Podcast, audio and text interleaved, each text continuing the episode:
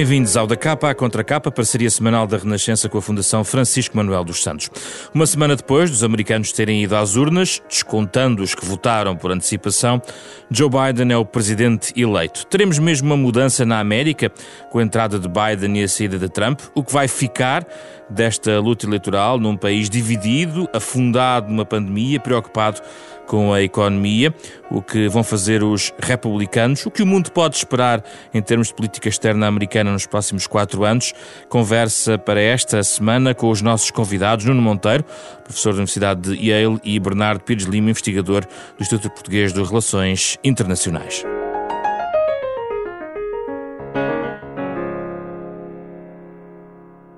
Bem-vindos, Nuno e Bernardo. É um gosto recebê-los aqui neste programa. Bernardo Pires Lima é o autor de Portugal e o Atlântico, ensaio da Fundação Francisco eh, Manuel dos Santos, eh, parceira da Renascença neste programa. Começo por si, Nuno Monteiro. 78 eh, anos, Joe Biden. Será um presidente de transição? Eu creio que sim, que será um presidente de transição. Ele ainda não se comprometeu, mas já, já deu a entender que preferia não fazer um segundo mandato e, e na altura teria 81, 82, portanto seria difícil também fazê-lo. A questão é quem será o líder capaz de agregar o Partido Democrata, as várias fações do Partido Democrata, depois de Biden. A, a escolha natural normalmente é o vice-presidente, neste caso Kamala Harris, figura agora com um papel histórico, sendo a primeira mulher e a primeira afro-americana eleita para, para a vice-presidência, mas Kamala Harris é muito mais à esquerda de Joe Biden e, portanto, abre aqui muito a possibilidade de, de grande competição pela, pela, pela posição de sucessor de Biden dentro do Partido Democrata e pela posição de sucessor de Biden na, na presidência, que não é, não é líquido que seja um democrata. É também um, um presidente de transição, porque teremos que agora perceber o que será a, a, nova ordem mundial, ou eu prefiro dizer nova ordem ocidental, na medida em que a ordem liberal anterior foi, digamos, sofreu bastante com a presidência Biden e agora há que reconstruir e reconstruir, repensar, digamos assim, reimaginar a ordem internacional uh, e, e, esse é um papel que também Biden terá e que, que creio terá muito interesse em fazer. E nesta medida, Bernardo Pires Lima, é exagerado pensar que este poderá ser o primeiro de vários mandatos eh, de Kamala Harris. Há quem fale em Kamala 1, 2 e 3. Eu acho que nós devíamos ir com calma. Ainda nem sequer saímos do turbilhão uh, resultou destes quatro anos. Vamos ver como é que as próximas semanas decorrem. Uh, Parece-me um bocadinho extemporâneo estar a falar já de, do próximo ciclo eleitoral qualquer das maneiras. Estamos a falar do, dos próximos quatro anos e de ser ou não um presidente de transição, tendo em conta que uh, tivemos quatro anos, vamos ter provavelmente um, apenas e só outro presidente e não teremos provavelmente durante dez anos ou quase um presidente a cumprir dois mandatos. Pois, eu não, eu não, não, sei, não sei, eu acho que o, o, curto prazo é bastante mais importante do que o, do que o longo. Uh, até porque uh, é isso que está em cima da mesa: a transição, a normalização política, discursiva, legislativa, o como é que se faz a paz social na América, uh, antes de pensarmos já em sucessões uh, presidenciais, ou, acho que o próximo ciclo de dois anos é fundamental, sobretudo até às intercalares de 2023, uh, e, e, e, sobretudo, o, o, curto prazo. O curto prazo é fundamental. Acho que o curto prazo já é suficientemente de transição. O, o mandato será sempre transição, tendo em conta as rupturas que Donald Trump ensaiou. Não estou a dizer que todas foram, uh, que todas funcionaram, não estou a dizer que todas as suas diretrizes nasceram com a sua chegada à Casa Branca. O que é certo é que ele tentou, e algumas com sucesso, fazer rupturas em relação à administração anterior, na qual também Joe Biden era um dos protagonistas, e portanto é preciso uh, tornar mais previsível a política americana. Isso não é pouca coisa. Quer ao nível discursivo, isso parece-me evidente, há uma capacidade completamente diferente do domínio da liturgia política. Do plano legislativo, também me parece que este, este período de transição vai ditar o tipo de afastamento de alguns republicanos, eh, nomeadamente senadores, do estilo e da prática preconizada pelo núcleo duro de Donald Trump. Quanto mais agressivo for uh, o, projeto de transição de Donald Trump, mais necessidade haverá de alguns republicanos de marcar. Isso é bom nesse, num certo sentido, para as pontes que são necessárias fazer entre uh, democratas e republicanos e entre a administração e o, as duas alas do Congresso. E Joe Biden é uma personalidade que, capaz disso. Joe Biden é o último representante do bipartidarismo clássico. Não há no, no Partido Republicano, uh, não se, tirando Mitt Romney, que também tem que provar bastante neste ciclo político, uh, se, quer, se quer ser o protagonista desse, dessa acalmia uh, ideológica, mas o que é facto é que não há já essa tradição no Partido Republicano. As grandes figuras desapareceram. E o, o Joe Biden era um dos interlocutores no Partido Democrata, com a experiência toda de, de quatro décadas no Senado, dessa, desses compromissos. Ora, o que a América precisa é de regressar a determinados compromissos. O que não quer dizer que seja uma réplica, do ponto de vista das prioridades políticas ou legislativas, dos anos de Obama ou dos anos até de Bill Clinton. Mesmo que o pessoal político que vá subir à administração tenha experiência nessas duas anteriores administrações. Agora, os tempos mudaram, o contexto é, é particularmente sui generis e é preciso dois lados para dançar o tango e, portanto, o Partido Republicano também tem que fazer alguma prova de vida. Hum. Nuno Monteiro, como é que Biden vai curar as feridas, eh, como ele próprio indica? As feridas não se curam. Eu, aliás, acho que a metáfora de feridas não é, não é a metáfora mais adequada, é a metáfora que a maior parte das pessoas usa para descrever o, a situação dos Estados Unidos. Os Estados Unidos estão fraturados, ou seja, são duas sociedades no, no mesmo espaço geográfico e no mesmo território e no mesmo sistema político, mas são duas sociedades que funcionam em paralelo e que nos últimos quatro anos, eh, já vem muito de trás isto, mas que nos últimos quatro anos aceleraram muito, um fator muito importante que torna, digamos, a, a, fusão, a refusão destas duas sociedades muitíssimo difícil, que é cada uma hoje tem os seus factos e vive no seu universo noticioso e mediático. Eu creio que Biden irá tentar o seu melhor.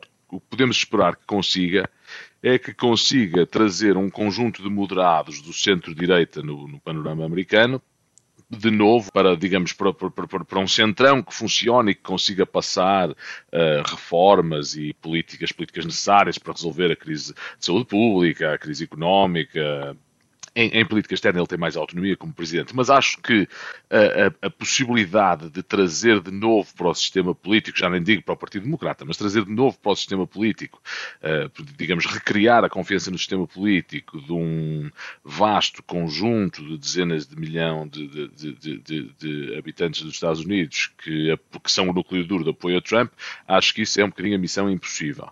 Uh, acho que em termos internacionais ele irá ter muito mais sucesso em uh, em sarar as feridas que foram abertas na ordem ocidental pela presidência de Trump, e aí eu diria que é uma mistura de 70% de mudança de estilo com 30% de mudança de substância. O mais importante aqui é, é a mudança de estilo. Devo dizer, no entanto, que me parece eh, que, que, que, me parece e que espero que os aliados dos Estados Unidos, creio que começarão a ver com olhos diferentes a, a, a, possibilidade de continuarem a depender de forma estratégica dos Estados Unidos, na medida em que o, os americanos, neste momento, são um sistema político que produz zigue-zagues muito intensos.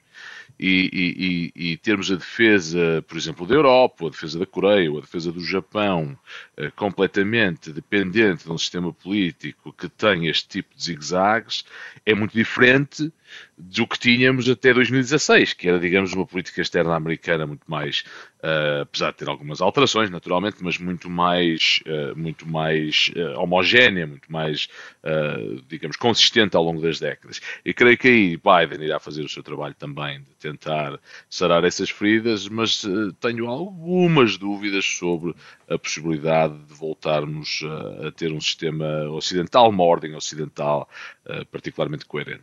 Bernardo, tua opinião sobre este ponto, em particular a política externa, mudança de estilo ou de substância? O estilo necessariamente, quer dizer, menos um desanuviamento diplomático, vamos ver uh, as primeiras uh, viagens oficiais, há quem fale na Alemanha, há quem fale numa cimeira da NATO em março. Uh, eu penso que a política externa, citando aqui um livro do, do Richard Hess, que a política externa começa em casa, já era válido para o Obama quando ele iniciou funções, será necessariamente eh, replicado em termos de raciocínio, não? em termos de, de método e de contexto nesta administração. Ou seja, é preciso arrumar minimamente a casa, fazer uh, passar os pacotes legislativos de, de ataque à, à, crise de saúde pública e financeira e económica que, se, que os Estados Unidos atravessam, mesmo que haja uh, algumas recuperações trimestrais, mas ainda não são suficientes para repor as perdas recentes. Portanto, acho que a prioridade é, é, é, é, a parte interna, sendo que será, a meu ver, sobretudo nos primeiros dois anos, mais uma vez, eh, uma administração de correções internacionais, ou seja, eh, reentrada em acordos que, que foram esvaziados por saída dos Estados Unidos, nomeadamente o de Paris. Não vejo que haja um caminho muito uh, estreito, ou melhor, um caminho muito rápido para reentrar ou, ou, reafirmar o acordo do Irão, mesmo que isso seja uma vontade da, da administração, até porque o Joe Biden esteve envolvido nele. Uh, acho que vai haver um desanuviamento e, e mesmo uma, uma, uma, como é que se diz, uma baixa de intensidade de pressão em relação aos 2% da NATO. Não quer dizer que, esse, que, essa pressão não, não existe em bastidores, mas não vai ser com o bullying. E em relação, em relação à, China? à China? A China não vai deixar de ser eh, prioridade estratégica dos Estados Unidos. Quer dizer, em termos de metodologia e de beligerância argumentativa, também parece que há uma necessidade e uma vontade de alterar as coisas. Pode haver uma frente mais conjunta com a União Europeia. Não, não sei se recordam, mas há uma tirada no último debate onde Biden deixa cair essa, essa frente transatlântica. Uh, isso pode ser mais construtivo no plano das negociações, ou seja, por exemplo, no, no campo da, de, de, acordos de investimento e de reciprocidade económica, nós temos 33 rondas entre a União Europeia e a China.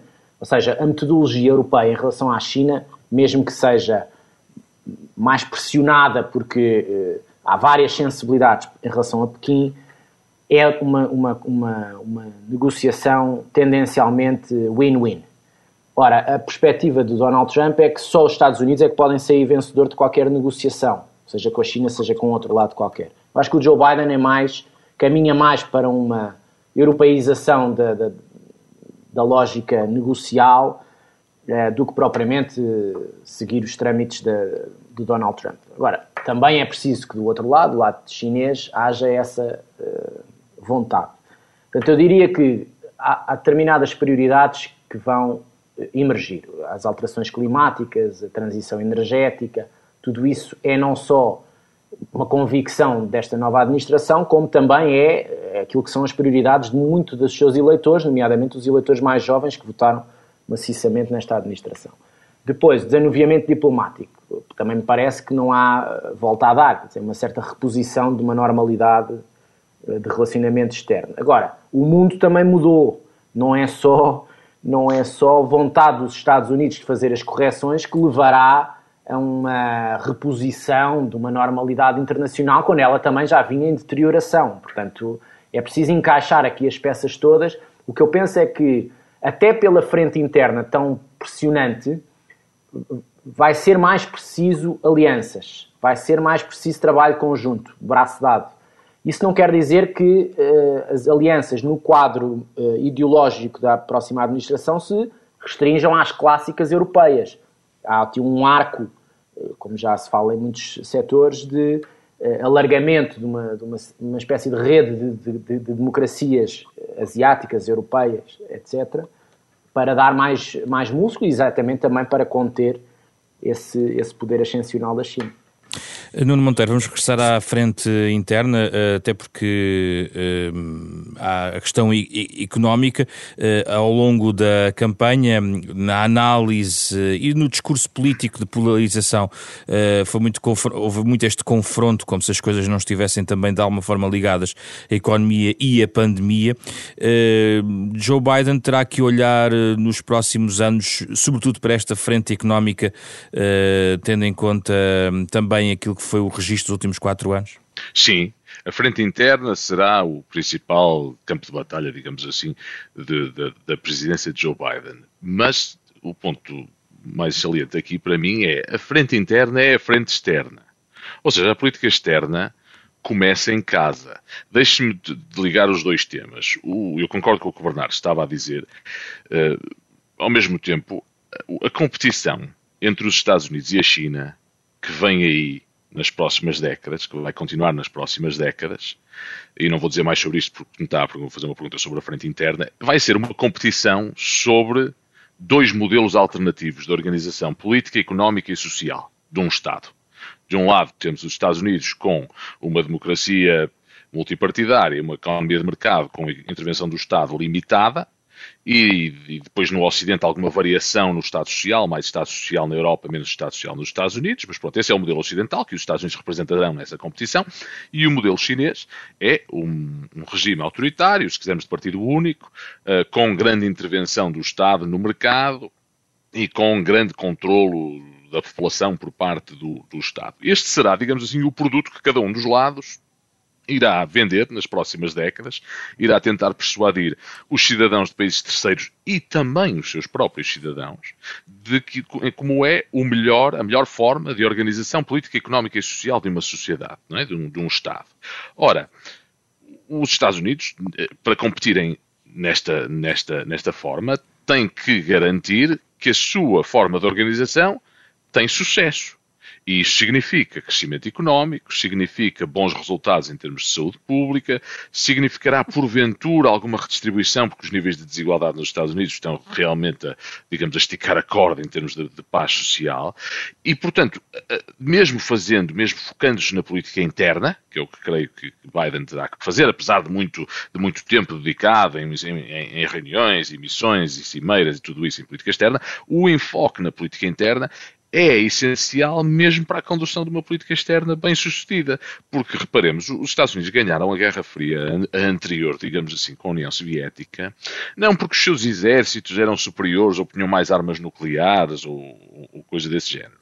Os Estados Unidos ganharam a Guerra Fria com a União Soviética porque o seu modelo social, político, económico e social se demonstrou superior. De forma que até na segunda metade do, da década de 80, no século passado, portanto a partir de 85, quando Gorbachev chega ao poder na União Soviética, até os próprios líderes da União Soviética já admitiam que o seu modelo político, económico e social não funcionava, não conseguia gerar para as pessoas os resultados, os outcomes, como se diz em inglês, que as pessoas querem. Saúde, riqueza, uma vida agradável, digamos, burguesa, e o, o modelo americano, francamente, ganhou. Não é claro para mim, nem para a maioria das pessoas no, no, que, que, olham para isto, que o modelo americano, neste momento, esteja a gerar melhores, a ter um melhor desempenho nestes aspectos do que o modelo chinês. E, portanto, Biden terá que prestar muita atenção a isto, por exemplo, com programas de infraestrutura, com programas de relançamento da economia, porventura alargando o, o seguro de saúde que Obama criou e, portanto, tornando-o ainda mais, mais,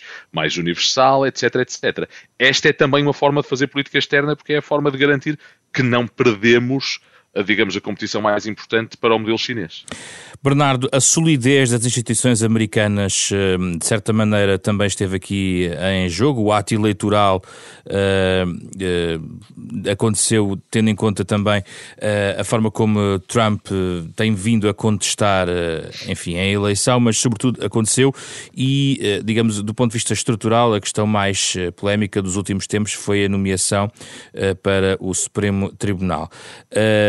É um, um país eh, com instituições pouco abaladas pelo turbilhão Trump ou alguma marca ficou do ponto de vista da solidez das instituições e do sistema de equilíbrios que, que a democracia americana contém? Uh, penso que, no geral, uh, as instituições uh, responderam. Acho que a que mais ficou abalada é mesmo o Partido Republicano.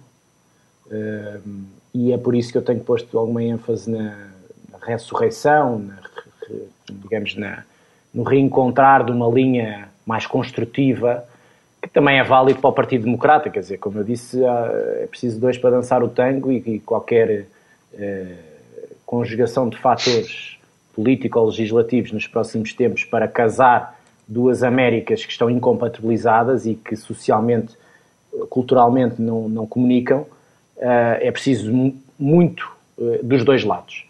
Uh, do ponto de vista do sistema jurídico, judicial, não me parece que tenha havido abalos. Aliás, este processo eleitoral provou que a dramatização que se foi fazendo antes das eleições, não, até agora, não, não tem cabimento. E mesmo a questão do Supremo, eu acho que tem sido demasiado uh, com um cunho analítico demasiado pejorativo. O que é que eu quero dizer com isto? Quer dizer, o timing da nomeação é, é perfeitamente discutível, não é ilegal, como sabemos, mas é discutível. O, o, a, a, questão dos alinhamentos entre nomeações de, de juízes por um presidente republicano um presidente democrata não nasceram com o Donald Trump. Eu sou insuspeito de defender o. ter qualquer simpatia pelo, pelo Donald Trump, mas de qualquer das maneiras acho que é preciso algum equilíbrio nisto.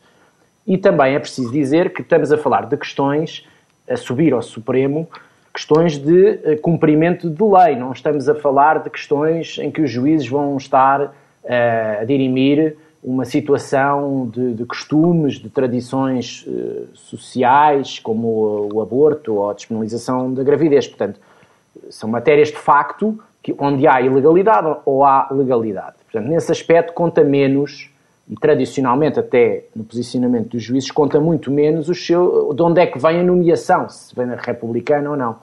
Portanto, acho que eh, não há uma grande matéria no sentido lato para duvidar e lançar uma suspeita constante sobre as instituições americanas. Agora, então, só para concluir, eu, aqui, eu aqui concordo, discordo completamente do que o Bernardo diz sobre isto. O que me parece é que Donald Trump e o Partido Republicano, e aqui não culpo Donald Trump de forma nenhuma, apesar de também, como a verdade, não ter grande simpatia pelo homem, mas culpo o Partido Republicano e Mitch McConnell, uh, o líder do Senado, dos republicanos no Senado, porque, digamos, fizeram uma nomeação para o Supremo, que é ao contrário do que o Bernardo está a dizer, vão avaliar, os juízes do Supremo avaliam todas estas questões de costumes, não é? Foi o Supremo que tornou a interrupção voluntária da gravidez não, legal, foi o Supremo. E, portanto, é o Supremo que poderá agora reverter isso. Acho claro. que isto vai continuar a ser muito politizado. Verdade, deixa-me só concluir e já, claro. já, já, já deixo a palavra.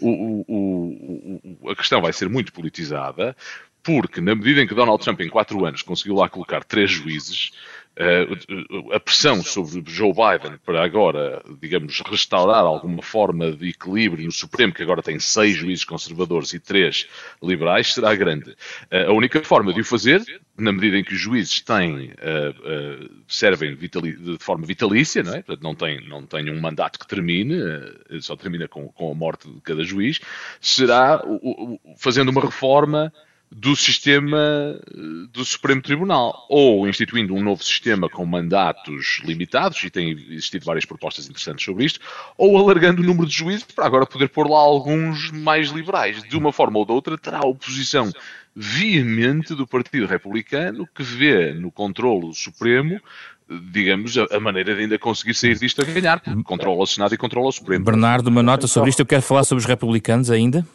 Não, não, discordamos, Nuno. Eu acho que eu não, não me expliquei bem. Em matérias de, de costumes como o aborto, é, é, evidente que há uma expectativa de alinhamento e isso tem sido curado. Agora, em matérias de fraude eleitoral, onde ah, sim, sim, ou há fraude ou não há fraude, em matéria de sim, facto jurídica, não parece que se possa lançar já de antemão uma suspeição sobre alinhamentos, porque muitas matérias eh, onde, onde não se vai à consciência quase filosófica dos, dos, eh, dos juízes são mais à direita, são mais claro, à esquerda, claro. eles uh, uh, dirimem as questões jurídicas de acordo com as matérias claro, de facto e não com a matéria ideológica. Por isso é que no campo da fraude, concordamos, pronto, concordamos. no campo da fraude acho, acho que é menos plausível e, essa. E concordamos também noutra coisa, parece-me, que é o, a prova está no pudim, digamos. Se estes juízes vão continuar a ser, digamos, leais ao lado político que os nomeou é uma incógnita, porque no passado tivemos muitos juízes que são nomeados por um partido que depois, quando vê as primeiras decisões desses juízes, fica de cabelos em pé.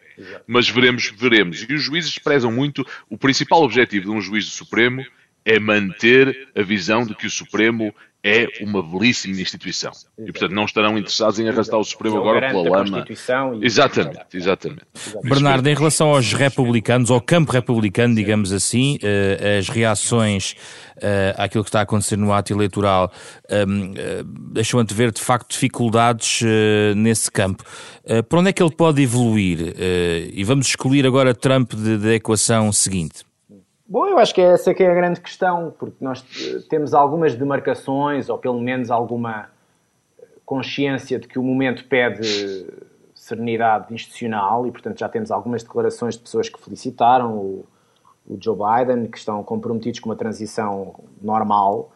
Uh, não é uma, não é uma, não é uma, digamos, uma indicação maciça de todas as grandes figuras republicanas. Por exemplo, o Marco Rubio não, ainda não deu esse passo, uh, entre outros. Mas eu acho que à medida que o tempo passa, que não há matéria de facto de fraude, não há matéria jurídica, não há matéria política, que é mais uma birra com gravidade, evidentemente, vai haver mais tentação para mais demarcações no Partido Republicano em relação à conduta do Donald Trump, que também tem uma, um núcleo duro já um bocadinho. Eh, ele foi sempre disfuncional, mas eh, hoje em dia tem duas tendências: ou está com o presidente ou está a tentar demovê-lo da, da birra. Qual é que é o próximo passo? Primeiro, fazer uma transição eh, clássica, não é? De passagem de pastas. De, de... E isso será possível? Não sei. Eh, acho que é uma grande incógnita. Uh, depende da forma. Também preciso ver que tipo de controle evidente. E eu, eu, acho que as últimas, as últimas semanas, os últimos dias, já mostraram alguma disfuncionalidade entre a grande máquina do, do Partido Republicano e o núcleo duro de Donald Trump.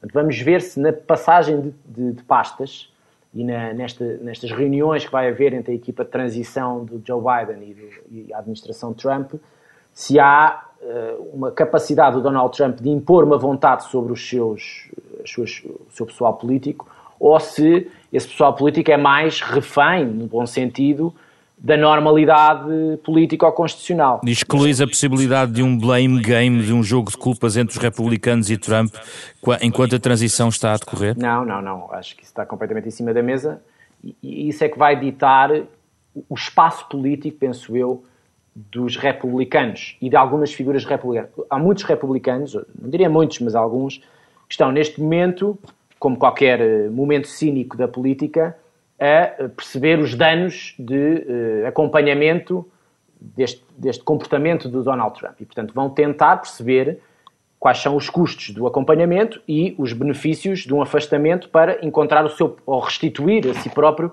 um espaço político neste ciclo novo eleitoral. Mitt Romney à cabeça é o único que eu vejo que tem algum espaço, tendo em conta a votação no impeachment. Mas há outros, nomeadamente senadoras, que aqui e ali, não no, no momento do impeachment, mas antes, que, se, que, tiveram vozes dissonantes em relação ao Trump e, portanto, têm necessariamente agora alguma capacidade para poder encontrar um espaço próprio. Esse espaço é sempre diminuto.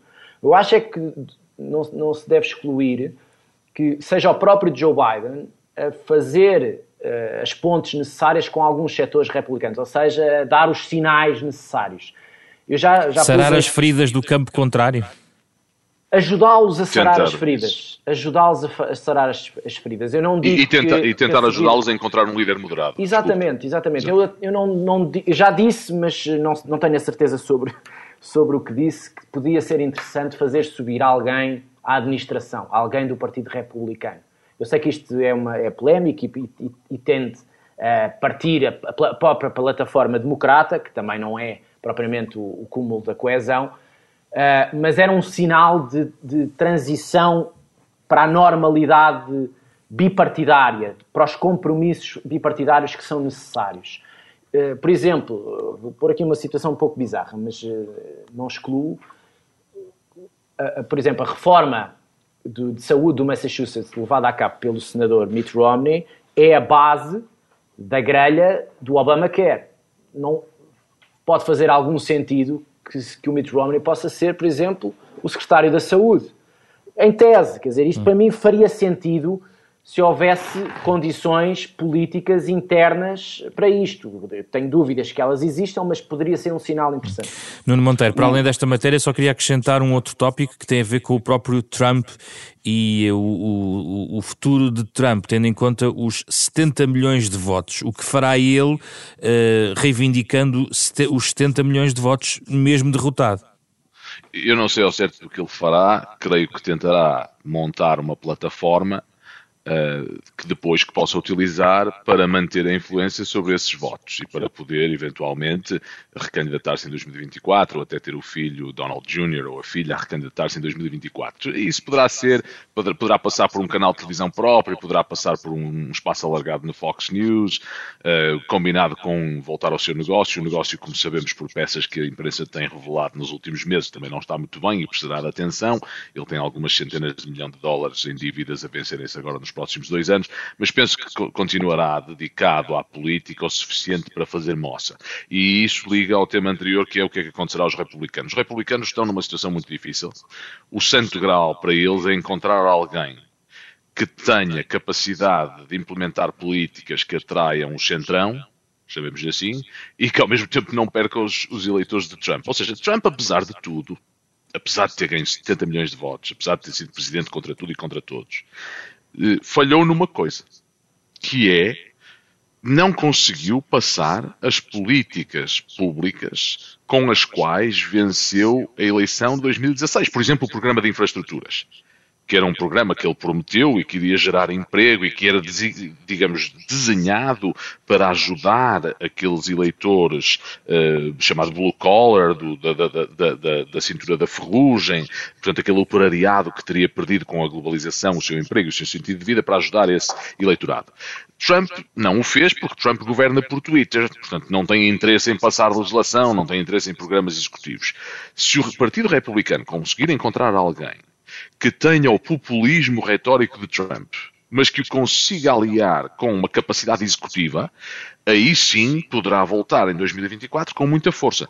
Há aí alguns nomes que, que, que podem, que podem ocupar este lugar. Uh, uh, Marco Rubio, por exemplo, Ted Cruz, do Texas, e também um, a, a, senhora Nikki Haley, que foi embaixadora de, de, Trump para as Nações Unidas e que saiu antes do final do seu mandato, queria se distanciar o suficiente, não demasiado. Mas são todos, todos estes três e outros são pessoas inteligentes que têm um lado populista muito importante, não são Mitt Romney, não são uma pessoa que se olha para ela e diz logo este tipo é um membro da elite e fala de uma forma diferente de, da forma como, como a população fala. Não, são pessoas do povo, digamos assim, que conseguem mobilizar o voto popular e que têm ao mesmo tempo uma capacidade executiva grande. Agora, creio que o partido, se não encontrar uma figura destas, fica aqui numa situação muito difícil que poderá levar a uma divisão profunda e mesmo à, à, à destruição do partido. Este não é o primeiro sistema partidário que os Estados Unidos têm e, e os, os, dois anteriores foram destruídos uh, pela, porque um dos partidos se dividiu em dois, é? em torno de uma questão importante. Não posso deixar de fechar com o Bernardo e perguntar-te, na linha do teu livro Portugal e Atlântico, da Fundação Francisco Manuel dos Santos,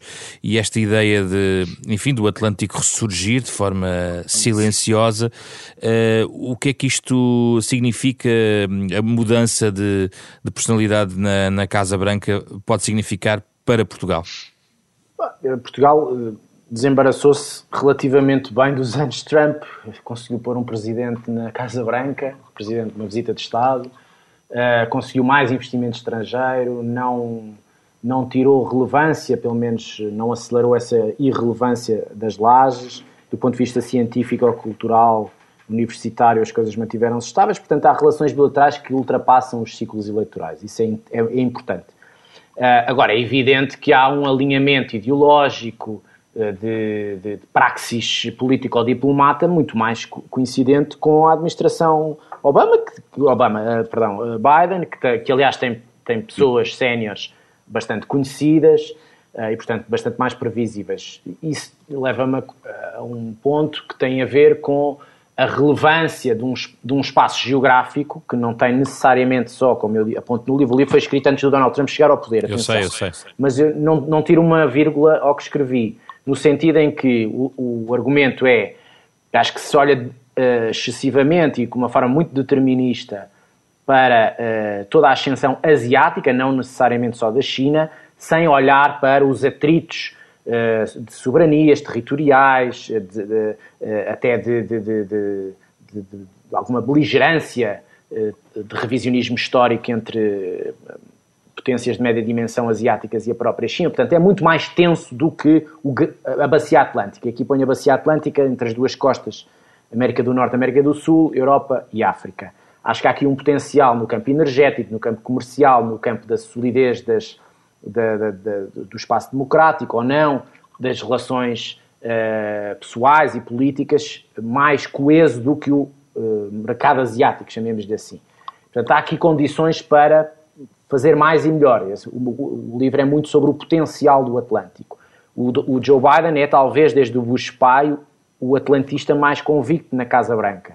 Isso não é necessariamente que vai pôr todos os ovos na cesta tradicional da Europa. Isso não, esse mundo não vai regressar, até porque o debate europeu está, hoje em dia, também muito montado acerca da autonomia estratégica e, portanto, mais condições uh, endógenas para uh, jogar a globalização, seja no campo da defesa, seja no campo de, do digital, de, do comércio, da logística, etc.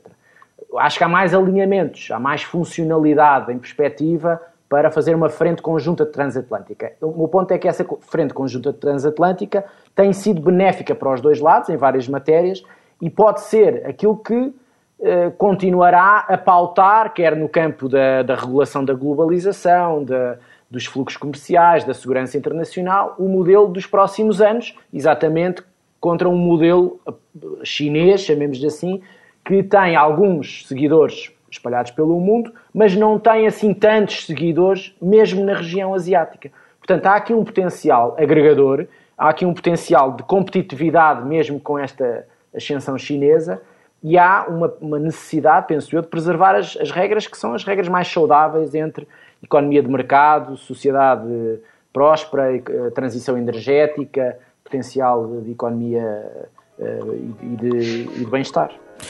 Bernardo Pires Lima, Nuno Monteiro, os nossos convidados esta semana, obrigado pela vossa disponibilidade. Falámos sobre a América agora, depois eh, da eleição de Joe Biden, o presidente eleito, tomará posse a 20 de 1 de 2020 e 21, numa transição que vamos aguardar ao longo das próximas semanas. Foi o tema desta semana, da capa contra capa, a parceria semanal da Renascença com a Fundação Francisco Manuel dos Santos, com o genérico original de Mário Lajinha. Esta semana com Rui Glória, Ana Marta Domingos, André Peralta e José Pedro Frazão. Regressamos na próxima semana para falarmos sobre alguns destes temas, nomeadamente o que pode acontecer em matéria climática com a mudança de cadeira na Casa Branca.